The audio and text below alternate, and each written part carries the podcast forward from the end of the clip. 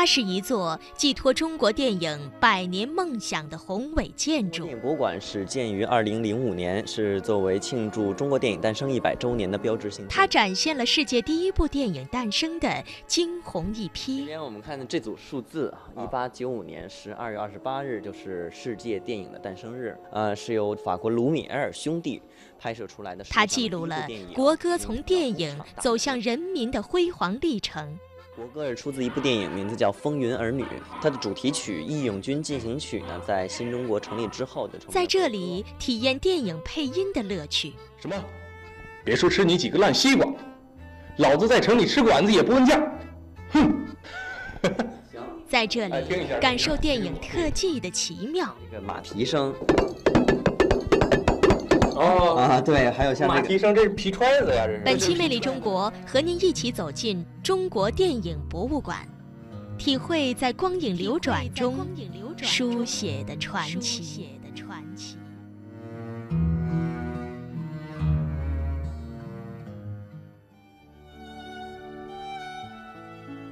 曾经听人这样说过：如果你是一个爱造梦的人。那么，去拍一部电影吧。的确，在电影当中，我们实现了太多的梦，有关生活，有关历史，有关理想，也有关爱情。中国电影走过百年，正在向下一个百年迈进的时候，华夏之声记者俊南也怀揣着对中国电影的敬仰之情，走进了这座世界上最大的电影博物馆。完成了一次对光影艺术的追逐与洗礼。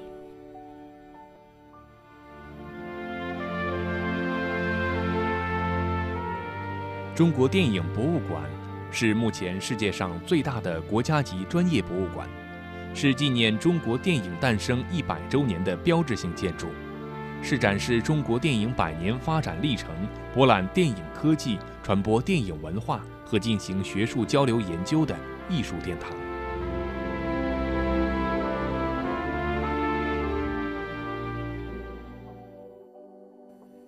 春暖花开的时节，一个周末的午后，当阳光照进屋内，暖洋洋的感觉。端起桌上充满热气的马克杯，慢慢品味杯中淡淡的茶香，懒洋洋的睡意。可这个时节，午睡是对美好时光的浪费。想想，在这样一个烂漫的时节，如果不置身户外，最佳的选择就应该是在屋内享受阳光的同时，看一部怀旧电影了吧。对于中国电影博物馆的向往，就从这样一个时节、这样一个午后、这样一部电影开始了。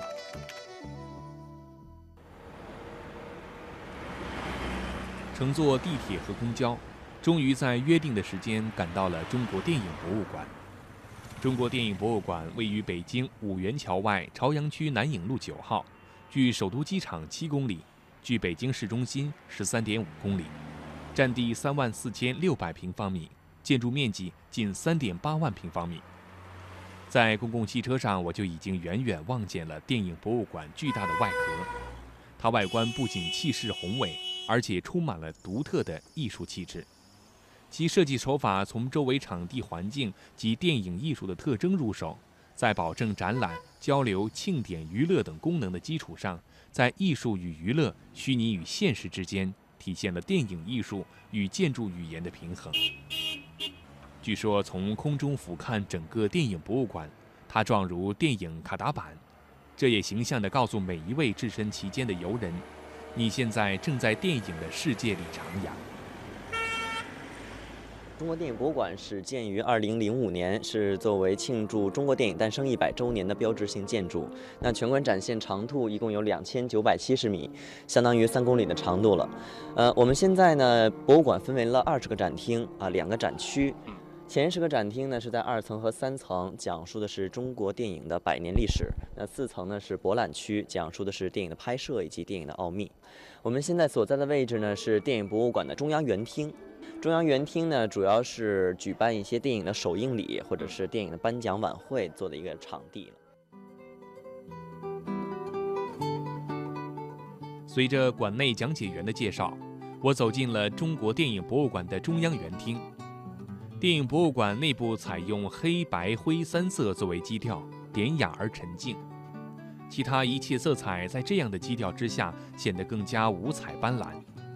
巨型的彩色玻璃在自然光的照射下投射出多彩的个性，能够不断的变换色彩的中央园厅环形墙壁华美艳丽，让观众在游览过程当中体验视觉享受带来的惊喜。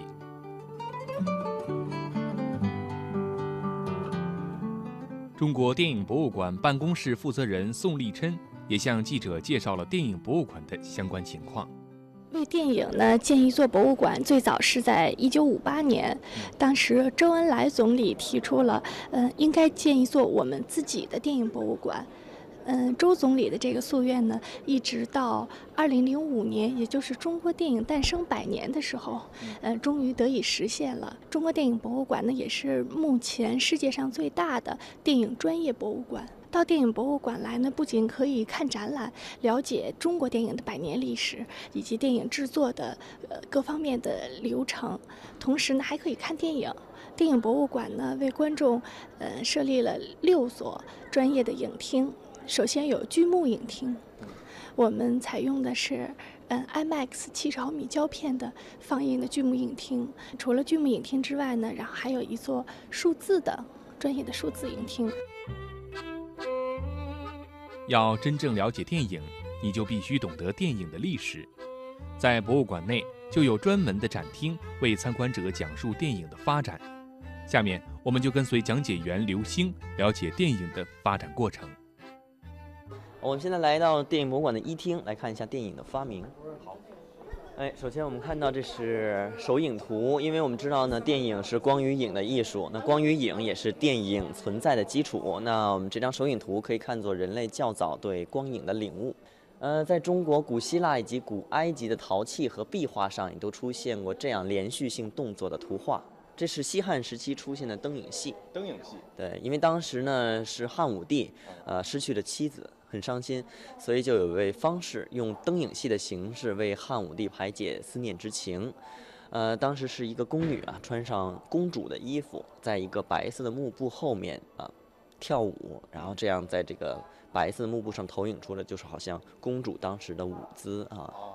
所以就是利用了光和影的光影的，对，这是我们人类发现最早的人造光影表演。呃，明朝出现了走马灯，宋朝出现了皮影戏。啊，皮影戏也是广为流传到国外了。现代的电影是十九世纪末首先由法国拍摄完成的，但是我国劳动人民在很久以前就有了类似电影的发明。在我国古代流传很久的皮影戏就是现代电影的先导。皮影戏和走马灯传入欧洲后，欧洲人经过了多年的实践研究，最终发展成为了电影。事实说明，电影虽然不是诞生在中国，但我国劳动人民对电影原理的认识和实践已经有了很长的历史，对后来电影的发展是有贡献的。这充分显示了当时我国劳动人民的聪明才智。像这个，我们看到就是一八二四年的一位法国的发明家叫罗杰特，对，发现了人眼的视觉暂留功能。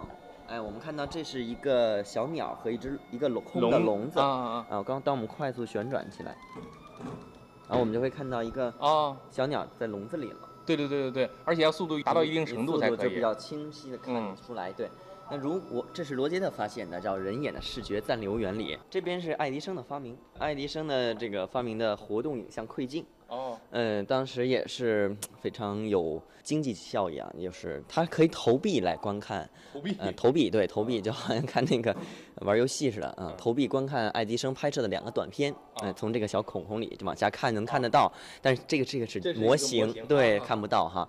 当时爱迪生拍摄了两个短片，一个叫接吻，一个叫喷嚏，因为爱迪生拍摄了一个人打喷嚏的全过程，所以有的人说呢，电影是从一个喷嚏开始。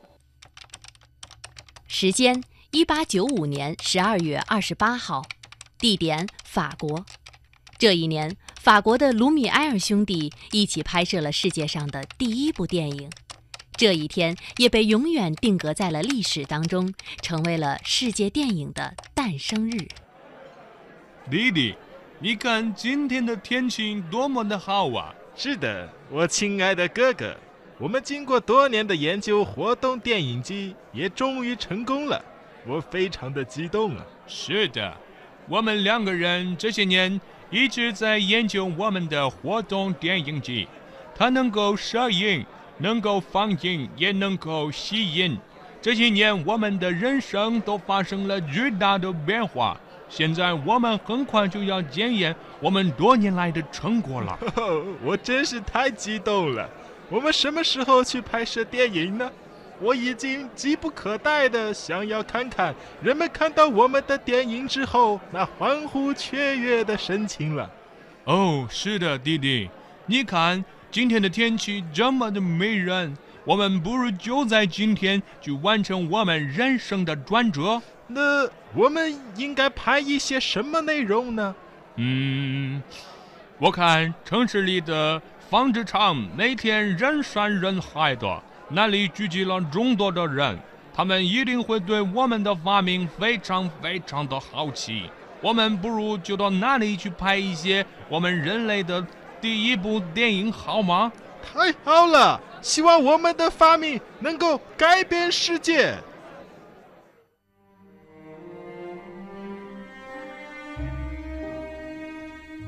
就这样，在卢米埃尔兄弟的拍摄下，一部反映工厂女工下班情景的电影《工厂大门》终于诞生了。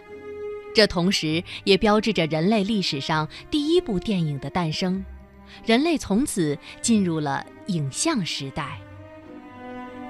这边我们看的这组数字，一八九五年十二月二十八日就是世界电影的诞生日，呃，是由这个法国卢米埃尔兄弟拍摄出来的世界上的第一部电影，名字叫《工厂大门》。我们现在看到这幅画面就是工厂大门的剧照。当时呢，卢米埃尔兄弟呢是用自己研制的摄影机，对照着一个女工的工厂，拍摄出了他们下班的场景。这是世界上第一部电影，只有五十秒啊，它是一部黑白的无声片。这一天呢，应该说值得纪念的就是说，为什么采用这一天？因为这一天放映的时候，一共有三十六位观众是买票来观看了这次电影，啊，第一次呢把这种放映呃形成一次经济效益啊，然后呢，所以这一天呢就被世界定义为了世界电影的诞生日。一八九六年至二十世纪二十年代，虽然外商在中国电影市场占据了垄断地位，但也不能阻止我国电影活动的开始。一九零三年，德国留学生林柱三携带影片和放映机回国，租借北京前门打磨厂天乐茶园放映电影。一九零五年，北京丰泰照相馆的任庆泰，为了向著名京剧老生谭鑫培祝寿。拍摄了一段由谭鑫培主演的京剧《定军山》，这无意之举却成为了中国历史上的第一部电影。在世界电影诞生之后不久呢，中国传入了是放映技术。那最早呢是在上海的徐园又一村这个地方放映电影。嗯。后来呢，放映技术呢传到了北京，在宫中为慈禧太后放映。呃，不过有一次就是技术不成熟，所以每次放映的时候呢，不是出现了火灾呀，就是爆炸。哦。所以当时老佛爷把电影称之为叫不祥之物，啊。但是在这个民间啊，有一个清朝的一个大臣叫任庆泰，他是在前门那边开了一个照相馆，由任庆泰呢拍摄出了中国的第一部电影，名字叫《定军山》，在一九零五年。我们来看这边，这是当时在前门大石栏那边的丰泰照相馆的小院子里拍摄的《定军山》的场景啊。啊，就在前门啊。对，院子里。呃，当时扮演老黄忠的是京剧艺术大师谭鑫培啊。中间这位戴着瓜皮帽的是丰泰照相馆的老板任庆泰，啊，摄影师叫刘仲伦。我们看三个人组成了小剧组哈，